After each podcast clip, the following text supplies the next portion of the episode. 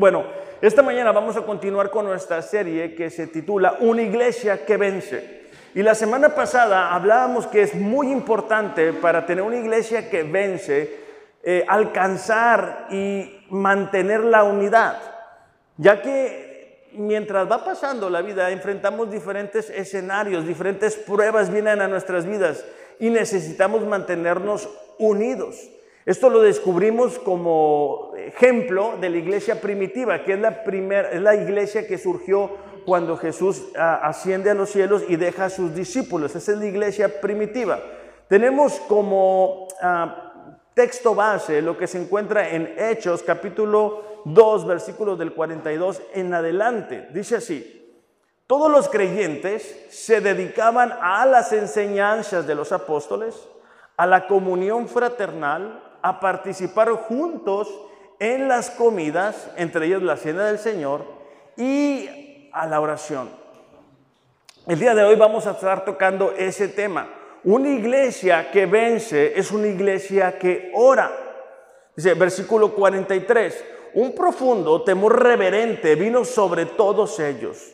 Y los apóstoles realizaban señales milagrosas y maravillas. Todos los creyentes se reunían en un mismo lugar y compartían todo lo que tenían Vendían sus propiedades y posesiones y compartían el dinero con aquellos en necesidad. Adoraban juntos en el templo cada día. Se reunían en casas para la cena del Señor y compartían sus comidas con gran gozo y generosidad. Versículo 47. Todo el tiempo alabando a Dios y disfrutando de la buena voluntad de toda la gente. Cada día el Señor agregaba a esa comunidad cristiana los que iban siendo salvos. Como les comento, la semana pasada nos dábamos cuenta mientras leemos este texto que una parte vital de la dinámica de una iglesia que vence es la unidad. Pero la unidad se da como resultado de una persona que está orando. Es decir, mientras nosotros estamos buscando a Dios de manera individual, Dios va cambiando ciertas actitudes en nuestro interior, en nuestro corazón. Hay mucha información, sé que acerca de la oración predicamos constantemente, pero hay muchas ideas equivocadas acerca de la oración. Y bueno, antes de entrar al, tema en, en general, quiero hacer mención de cosas que no es la oración. La oración, por ejemplo, no es una varita mágica. Es decir, no es como cuando en las películas miramos, bueno, cuando está chiquito, el, que frota la, la lámpara, gracias, te digo, a los 35 se te va la onda. Frotas la lámpara y sale el genio, ¿verdad? Y, ah, este, tres deseos. Sí lo miraron, ¿verdad? Sí tuvieron niñez. Sí tienen televisión, ok. Entonces, bueno, no, no funciona así con la oración. O sea, no es como que, ah, Dios, este, qué bueno que viniste, necesito que me des esto, esto y esto, y Dios diga, ah, sí, inmediatamente, ahorita me arranco y vuelvo, ¿eh? O sea, la oración no es una varita mágica. No es una manera en la cual hacemos unas cuantas palabras y simplemente nuestras circunstancias van a cambiar de forma inmediata. La oración tampoco, o sea, no es solo para emergencias. Con frecuencia, ¿verdad? Caemos en este error como cristianos y utilizamos la oración únicamente en momentos de emergencia. Únicamente cuando un ser querido está enfermo, únicamente cuando nosotros estamos enfermos, no, únicamente cuando estamos atravesando una gran prueba, ah, hay que orar. No es así. La oración no es únicamente para momentos de emergencia, por el contrario, la oración es algo que debemos desarrollar todos los días, cuando están las cosas bien, cuando las cosas no están tan bien. ¿Por qué? Porque necesitamos tener esa comunión con aquel que nos va a dar la victoria. La oración tampoco no es un estira y afloja. Muchas veces creemos, ¿verdad?, que si decimos no sé, 100 veces la misma oración, Dios nos va a contestar, que tenemos que convencerlo, que tenemos que decir las palabras tantas veces, ¿verdad? Que Dios va a decir, ah, ya me convenciste, te voy a decir que sí. Como si Dios no quisiera contestarnos. Aquellos que tenemos la bendición de ser padres, ¿verdad Ernesto? Sabemos que nuestros hijos cuando nos piden algo y es lo mejor para ellos, estamos más que contentos de darlos. Y eso es nosotros humanamente hablando. Imagínate nuestro Padre que sabe qué es lo mejor para nosotros. Entonces, la oración tampoco es un ritual para aliviar la culpa. Algunos de nosotros nacimos en la iglesia tradicional, ¿verdad? Entonces ahí te decían, ah, hiciste este pecado. Entonces ve y repite tantas veces esta oración allá en la esquina y Dios te va a perdonar. Entonces parece con ese sistema, con esa idea, con esa creencia que la oración es una carga. O sea, tengo que orar para que Dios me perdone. Y es todo lo contrario. Es a través del sacrificio de Jesús que cada uno de nosotros podemos tener esa cercanía con Dios. Y es que el día de hoy vamos a mirar que en la oración hay dos aspectos o dos facetas. La primera es la oración personal y la segunda es la oración en comunidad. La primera es la que yo hago, lógicamente, en mi casa, donde yo aparto un tiempo para Dios. Y la otra es como cuando los martes nos venimos y juntos clamamos a Dios. Entonces es importante que veamos que Jesús es nuestro ejemplo en la vida cristiana. Y Él siendo Dios, viviendo aquí en la tierra, constantemente lo miramos, ¿verdad? Que oraba únicamente de camino mientras hacía los milagros. O cinco minutos antes de dormir con los discípulos, ¿verdad? Miramos que Jesús apartaba un tiempo y oraba, ¿verdad que no? Dice la Biblia que Él se levantaba muy temprano, que Él era intencional en cuidar ese tiempo con Dios. De ahí, de ese, de ese tiempo de oración, surgían las decisiones que él tomaba, como la elección de los discípulos, como el poder de hacer milagros, de hacer sanidades, de sacar demonios de personas.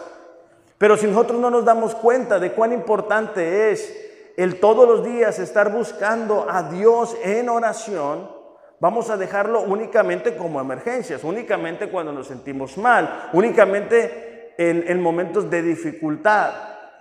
Y no es así. En la Biblia está llena de, momentos en los cuales Dios interviene en la vida de aquellas personas que son cuidadosos de tener una relación con Dios a través de la oración. Los Salmos, uno de mis libros favoritos, tiene, está plagado de oraciones. El rey David, en el Salmo 40, versículo 1 en adelante, dice, con paciencia esperé que el Señor me ayudara. Y Él se fijó en mí y oyó mi clamor. En la mañana estaba platicando con, con Mariel y él le decía, hay momentos en los cuales uno lee esta clase de pasajes y dice, ah, pues, pues es cosa de esperar nada más. Pero atravesar la espera es como dice el comercial, esa es otra historia. Se lee fácil, se lee rápido. Pero es importante que podamos tener la actitud del rey David de decir, ¿sabes qué? Estoy esperando en el Señor, pero no lo estoy esperando mientras me como las uñas, no lo estoy esperando mientras veo Netflix, no lo estoy esperando mientras platico con todo mundo. No, no, estoy esperando porque estoy seguro o estoy segura que Dios va a responder a mi oración. Versículo 2 dice, me sacó del foso de la desesperación y del lodo y del fango. Puso mis pies sobre suelo firme. Esta mañana me di cuenta de un problema que voy a tener en mi casa. Mi casa, su casa, está al final, o sea, al fondo a la derecha, o sea, al, final de la cuadra, ¿no? Y está muy padre, muy bonito, estoy muy agradecido con Dios, pero me di cuenta de algo. Como es la última, ¿qué creen? Ahora que llovió, se va todo el lodo. Ahí. Gracias, Lalo.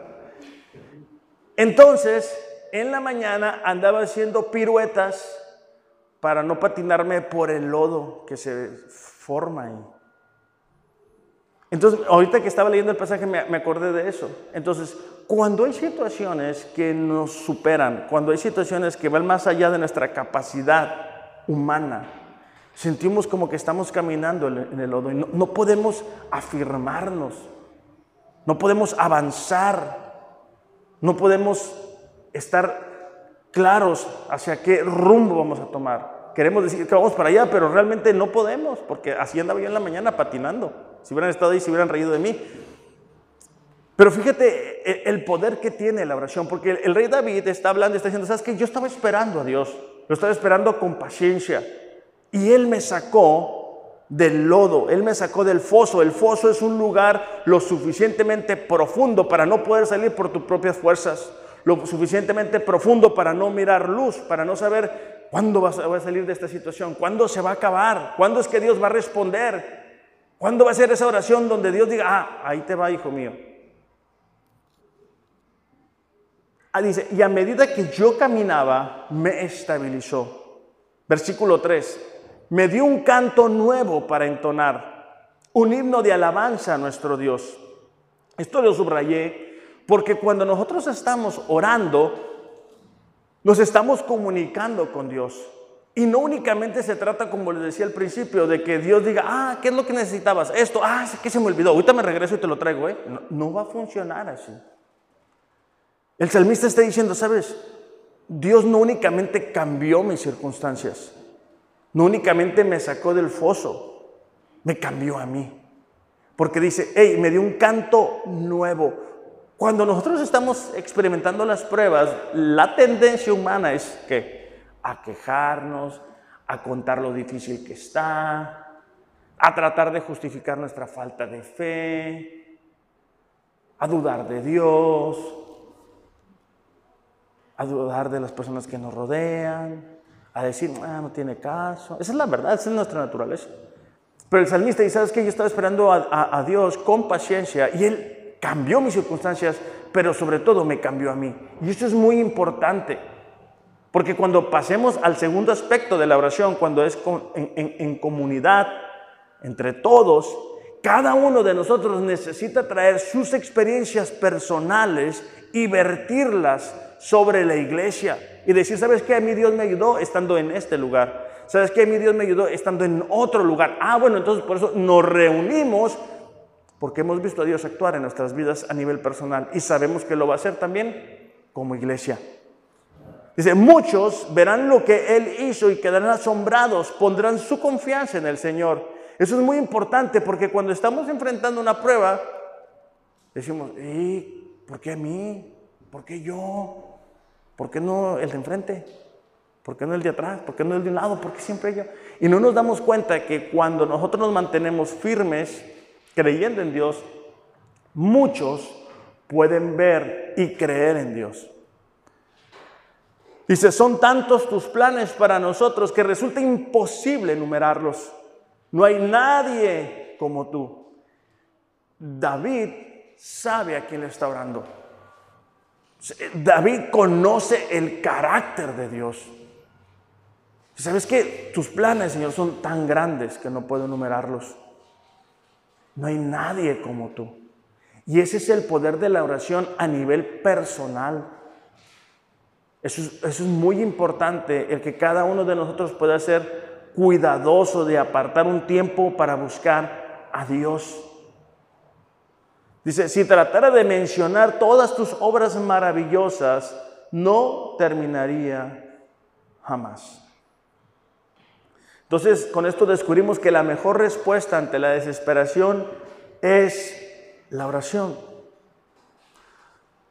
La oración que realmente vence es aquella que es consciente de que Dios tiene su oído inclinado hacia nosotros es aquella que sabe que en medio de la angustia, de la incertidumbre, del temor, podemos buscar a Dios. Ahora, eso es a nivel personal. Pero hay otro, otro aspecto de la oración y es en comunidad. Es cuando lo buscamos como iglesia. Desafortunadamente, muchas veces como cristianos únicamente pensamos que la oración se trata de que Dios me conceda lo que yo quiero. Ezequiel 22:30 dice, busqué, subrayen la palabra busqué en sus, en sus Biblias, entre ellos alguien que levantara un muro y se pusiera en pie en la brecha delante de mí a favor de la tierra. Dios estaba expresando a través de la vida del profeta que él estaba buscando quién? Un intercesor. Alguien que dijera, ¿sabes qué? Yo tengo estos deseos, yo tengo estos sueños, yo tengo estas prioridades, pero los voy a hacer a un lado para interceder por un bien más grande, por el bien de toda la nación de Israel, en nuestro caso, por el bien de nuestra iglesia. Pero no lo hallé. Dice la Biblia, ¿verdad? Que Dios está buscando a esa gente que se atreve a interceder por la necesidad del, del prójimo. Pero son difíciles de encontrar. Dios no lo encontró. Me gusta porque dice que estaba buscando a alguien que levantara un muro y se pusiera en la brecha para defender a la nación. La pregunta para nosotros es, ¿estamos nosotros en la brecha? ¿Estamos nosotros defendiendo a nuestro prójimo? ¿Estamos defendiendo a nuestra iglesia? Porque la iglesia somos cada uno de nosotros.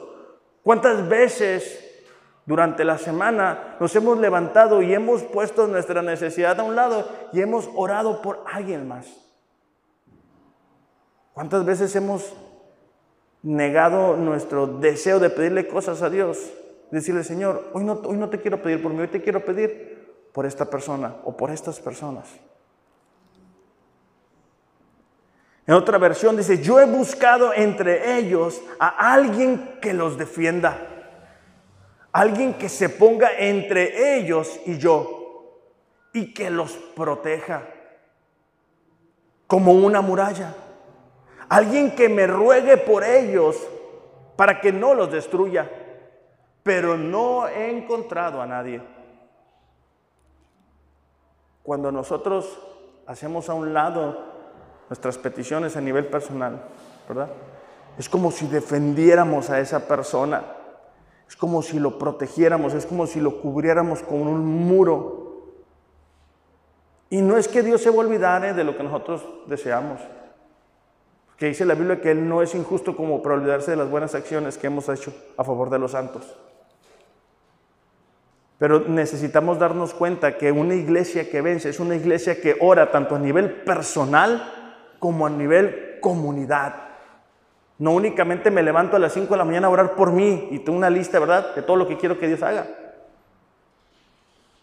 No únicamente quiero que Dios cambie mis circunstancias, quiero que me cambie a mí. Quiero que me muestre en qué áreas estoy fallando.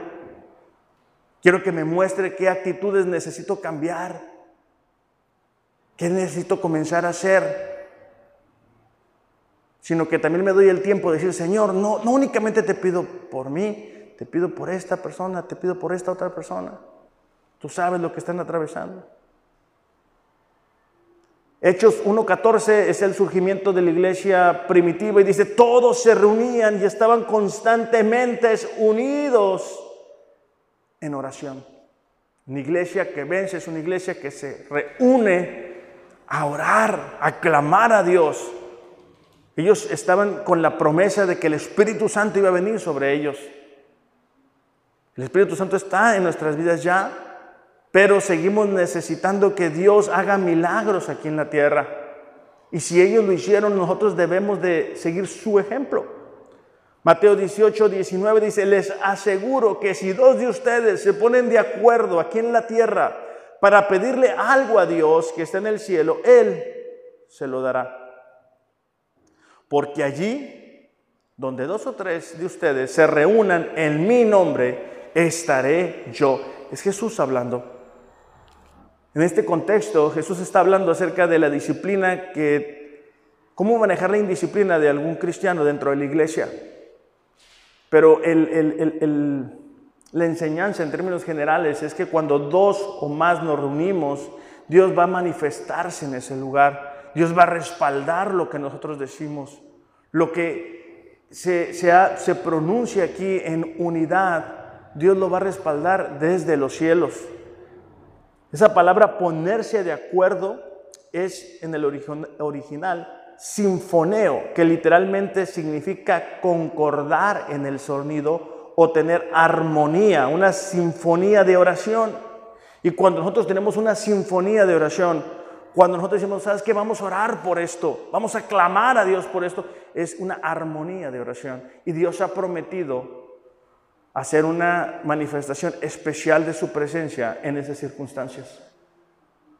Deuteronomio 4.7 dice, no hay ningún otro pueblo que tenga tan cerca a su Dios como lo tenemos nosotros cuando le pedimos ayuda.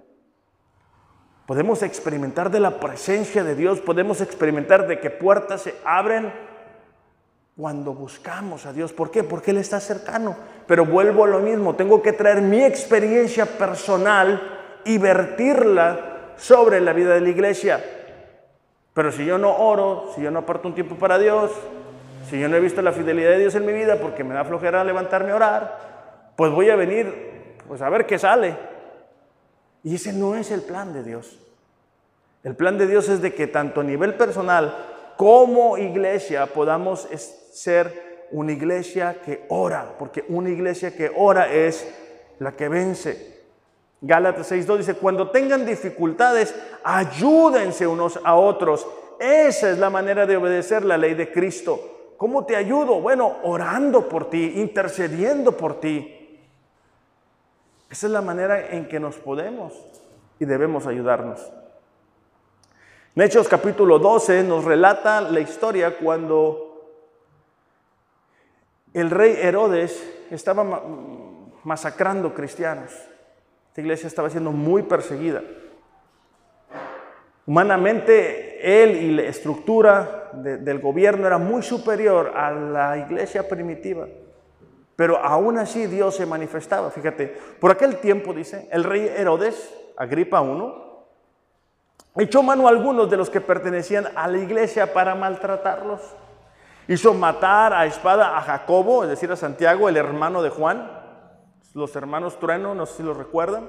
Y viendo que esto agradaba a los judíos, hizo arrestar también a Pedro. O sea, miró que ganó likes, ¿verdad?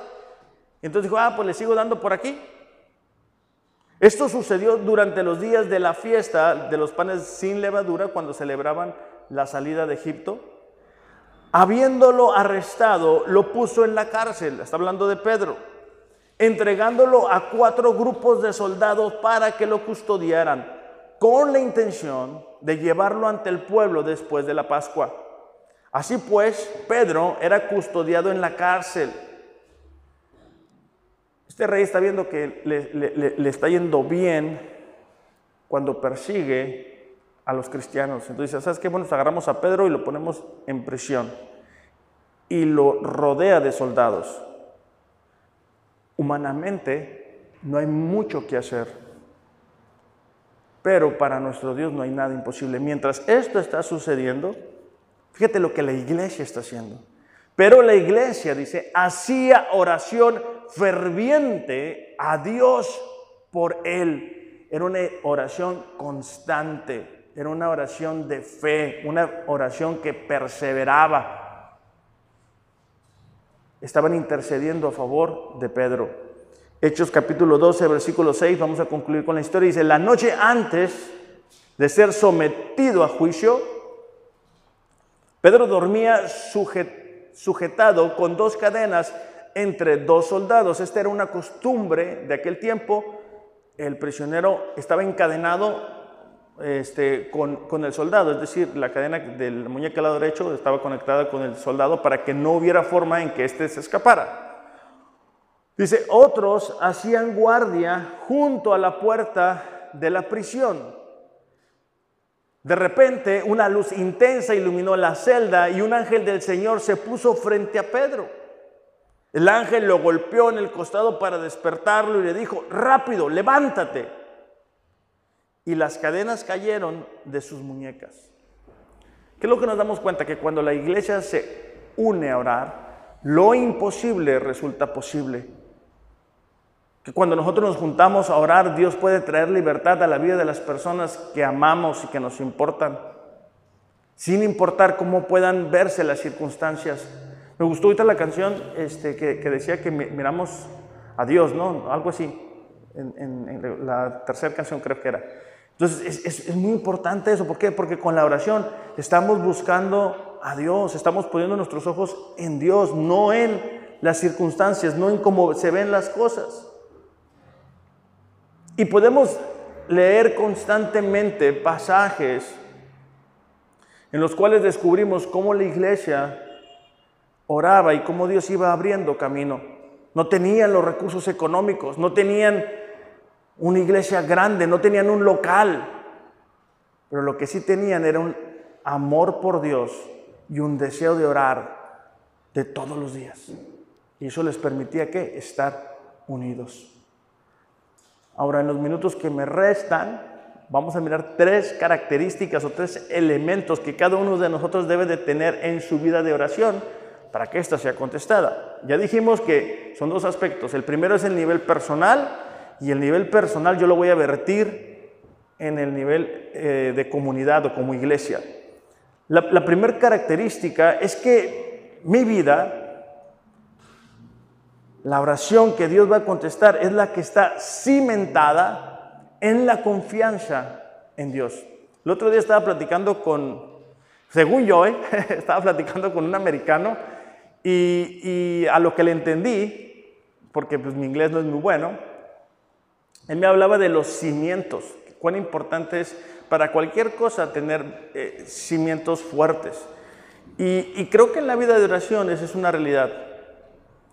Tiene que estar cimentada en la confianza en Dios. Es decir, si yo voy a ir a pedirle a Dios, tengo que creer que Dios me va a escuchar. Porque si voy sin estar seguro de que me va a escuchar, pues no hace mucho sentido. Santiago 1.6 dice, pero piden con fe, sin dudar, porque quien duda es como las olas del mar agitadas y llevadas de un lado para el otro.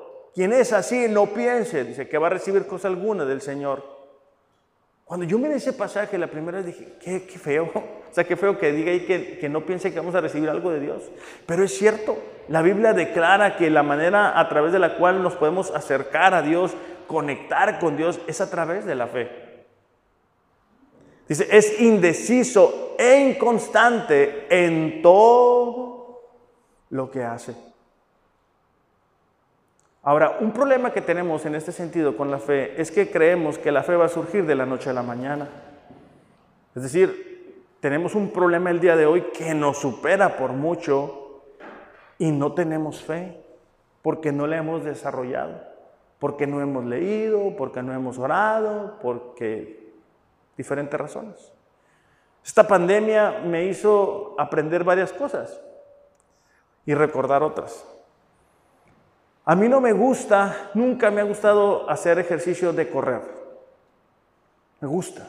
A Nefi, le gusta, este, pero a mí no, no me gusta, se me hace, no sé, no me gusta, no, me, no me siento cómodo haciéndolo. Entonces, bueno, ya saben que cerraron los gimnasios y todo lo demás, ¿no? Entonces, se recordarán por ahí, creo que Luigi se va a acordar, que Mariel estaba duro y dale, pues ya, ya, todo lo que hiciste se perdió, mira cómo estás, estás todo amolado, haciéndome bullying en casa, ¿no? Entonces, este, pues que vamos a hacer burpees en casa. A mí no me gusta, se me hace muy aburrido, me gusta. Entonces no lo hacía. Pero qué tal este, las galletas que Mariel hacía con el café bien suave. Bueno, todo era miel sobre hojuelas en mi vida hasta que volvimos al gimnasio. Cuando volví al gimnasio me di cuenta que efectivamente Mariel tenía razón. Todo lo que había hecho se había perdido. O sea, ya no movía yo las pesas, las pesas me movían a mí. Me tuve que volver, ¿verdad? A, donde están las, pesas, donde están el, peso que mueven las mujeres y los principiantes. Hasta allá me fui, hasta el, hasta el fondo allá. Cuando yo ya estaba en otro nivel, nivel Saiyajin. No, de veras, que no me han visto. En la, en la fe es algo similar. O sea, la fe necesitamos desarrollarla todos los días. La fe es lo que nos da acceso a Dios. Y si no estoy orando todos los días, si no estoy leyendo la palabra de Dios todos los días, si no enfrento una situación, digo, ¿sabes qué? Esto me supera, pero voy a confiar en Dios. Ándale. Y, la, y vencí. Entonces mi fe que crece pero no va a crecer y le vas a guardar en un cajón hasta el otro año. No va a funcionar así. Te va a pasar lo que me pasó a mí en el gimnasio. Entonces, la fe es algo que necesitamos desarrollar todos los Y Dios me ayudó con esto. Ah, qué buena onda, porque viene otra prueba. Ah, cuando te digo que volví al gimnasio, la neta, sí me agüité al principio. Dije, qué gacho, estoy todo molado otra vez. Las camisetas me quedaban grandes, grandes. Parecían de mi papá, ¿no? Pero dije, no, o sea, tengo que volver. Tengo que, digo, no que sea Arnold Schwarzenegger, ¿no? Pero tengo que, tengo que echarle ganas, o sea, Y, me emocionaba, ¿no? Mover las pesas de 5 y las de 10, así, y ir poco a poco creciendo. En la vida espiritual es algo similar. O sea, tenemos que decir, ah, sabes que ya superé esta prueba. Bueno, viene otra prueba. Viene otra prueba. Y, y vamos creciendo y vamos desarrollando, vamos madurando en nuestra fe. Pero no es algo, vuelvo a lo mismo, que solo se utiliza en, en momentos de emergencia. ¿Han visto cuando, cuando vas a ciertos edificios, va que rompas en caso de emergencia? La fe no es así. La fe es algo que necesitamos desarrollar todos los días. Mateo 21, 22 dice, si ustedes creen, recibirán todo lo que pidan en oración. El problema es creer. Ese es el problema. ¿Por qué? Porque muchas veces lo que queremos no, no es así como a veces cuando pedimos algo en, Amazon, ¿verdad? Que de la noche a la mañana llega. Eh, ahí está la clave. Hebreos 6:12 dice, no queremos, dice que se vuelvan perezosos, más bien sigan el ejemplo de los que reciben las promesas porque tienen fe y paciencia. Entonces tenemos que saber esperar y mantener la fe. Y mientras dura la espera, estar edificando nuestra fe, estar fortaleciéndonos, estar leyendo la palabra, estar subrayando, estar marcando, estar diciendo, Señor, esta palabra es para mí, esto lo voy a subrayar, esto es importante. ¿Por qué? Porque no todo el tiempo vienen las cosas como nosotros deseamos. Pedir con fe es creer que Dios puede hacer un milagro. Pero también es aceptar que si Dios no lo hace, Él tiene un plan mejor para nosotros. Y es que muchas veces, ¿verdad? Ah, no, no se dieron las cosas como yo quería. Ah, de nada sirvió. Tiramos la Biblia por ahí, ¿verdad? Hasta el otro año, hasta el próximo enero. No, tener fe es decir, ¿sabes qué, Señor? Yo creo que tú lo puedes hacer, pero si no lo haces es porque tienes algo mejor. Eso es tener fe. Eso es lo que nos va a capacitar a tener una vida de oración que vence. Una que está cimentada en la confianza en Dios.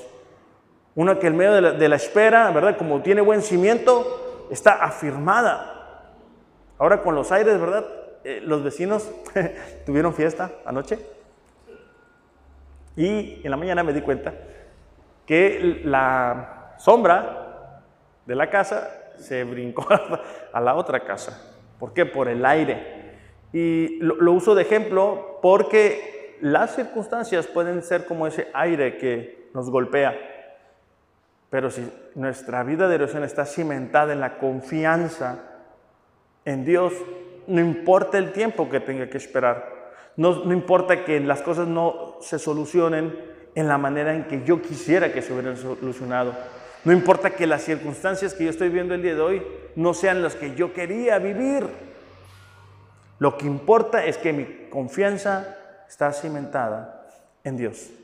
Bueno, la segunda característica para que la oración sea exitosa y venza la, adversidad es la que está cimentada en una vida en obediencia. No únicamente se trata de creer, sino que se trata de que nuestra vida esté dentro de la voluntad de Dios. Deuteronomio 28 está llena de promesas, ¿verdad? De cómo podemos activar las promesas de Dios sobre nosotros. Y ahí dice, ¿verdad? Si haces esto, yo te voy a bendecir. Si haces lo otro, yo te voy a bendecir. Muchas veces queremos que Dios nos bendiga, ¿verdad? En el área, vamos a decir, económica, y bueno, no estamos siendo fieles con Dios en diezmos ofrendas. No estamos siendo fieles en lo que Dios nos da. No somos íntegros en el trabajo. Pues, ¿cómo Dios nos va a bendecir? ¿Verdad? No nos gusta decir la verdad. Somos mentirillas. ¿Cómo Dios nos va a bendecir? Necesitamos que ser obedientes.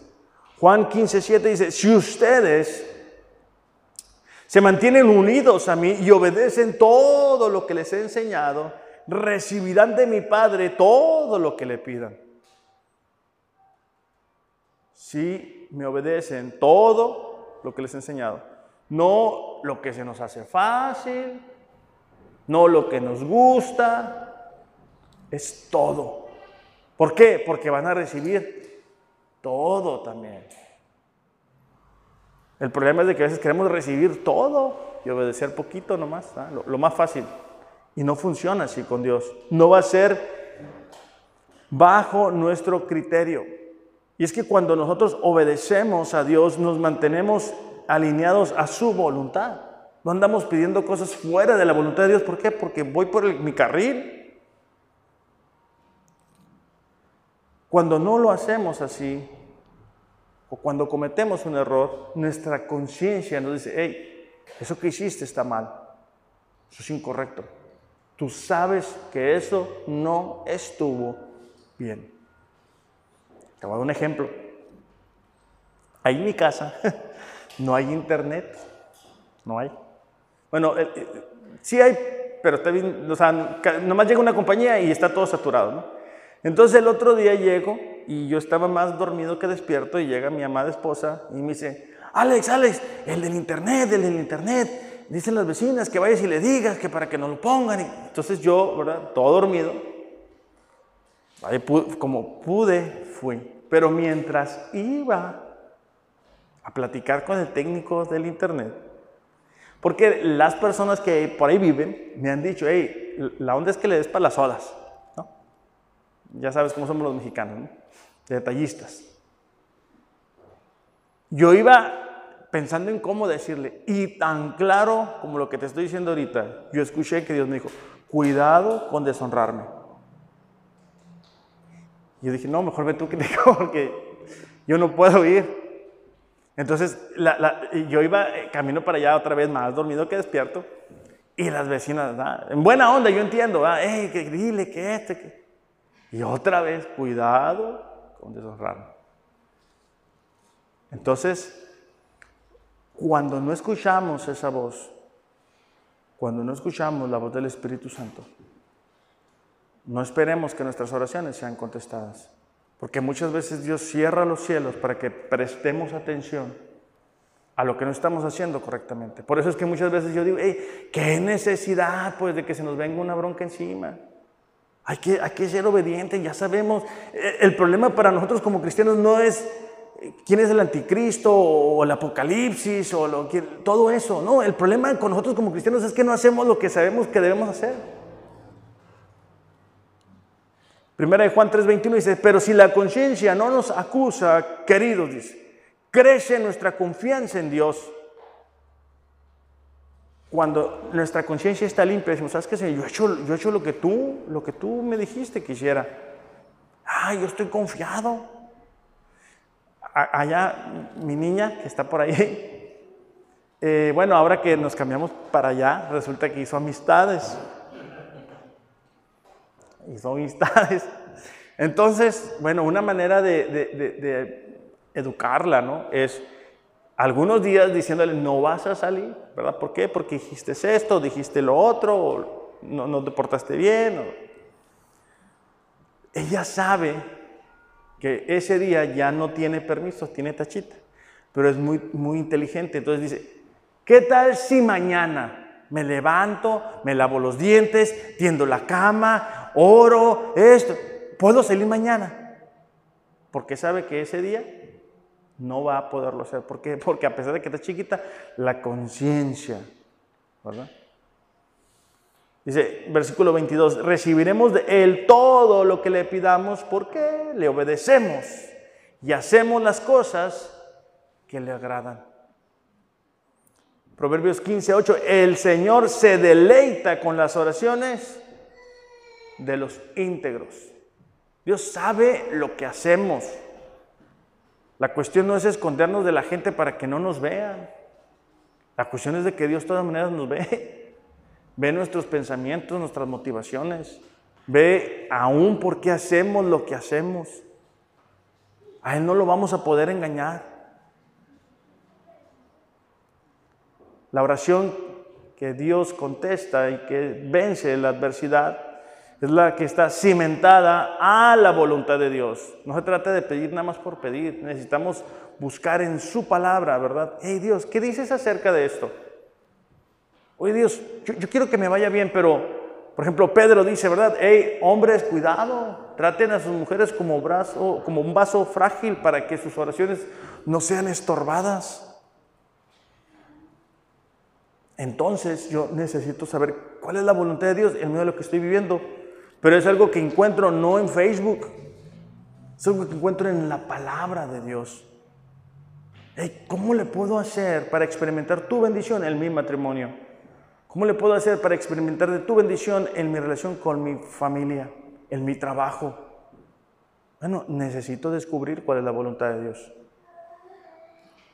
Primera de Juan 5, 14 dice, esta es la confianza que tenemos al acercarnos a Dios, que si le pedimos conforme a su voluntad, Él nos oye.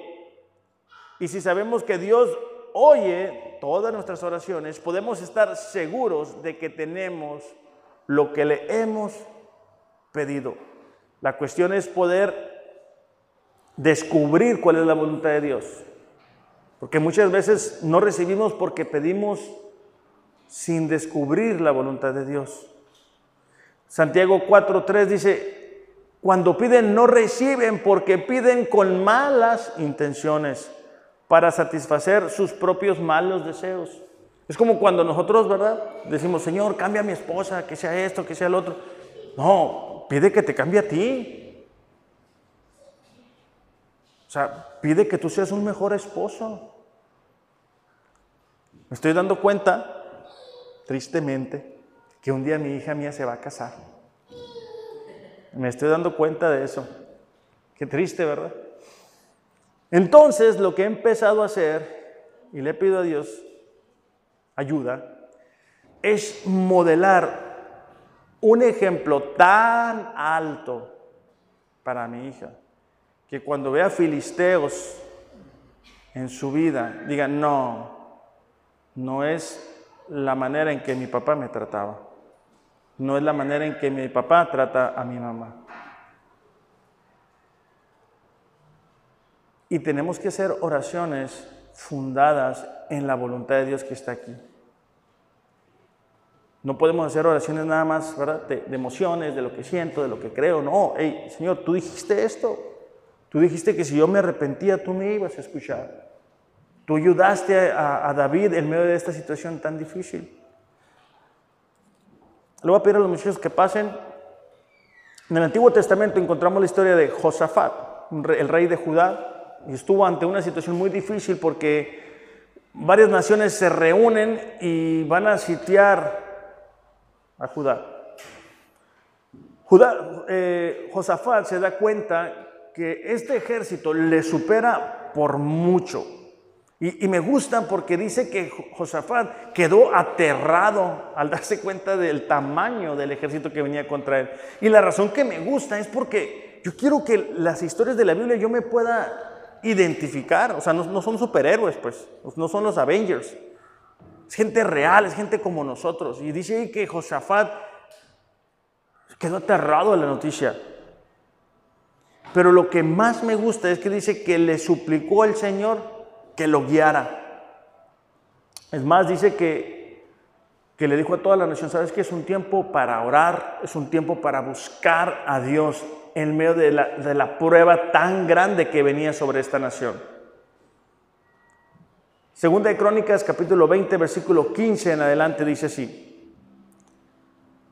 Dios, a través de la vida de un profeta, dice estas palabras. Escuchen, habitantes de Judá y de Jerusalén. Escuchen, rey Josafat. Esto dice el Señor. Esto me gusta porque me hace darme cuenta que cuando nosotros buscamos a Dios como iglesia, como comunidad, Dios responde. O sea, no tenemos un Dios indiferente que diga, no, pues no oraron de la manera correcta, ¿verdad? Entonces no los voy a contestar. O que me digan más veces, a ver si... No. Es un Dios que está al pendiente de lo que nos está sucediendo.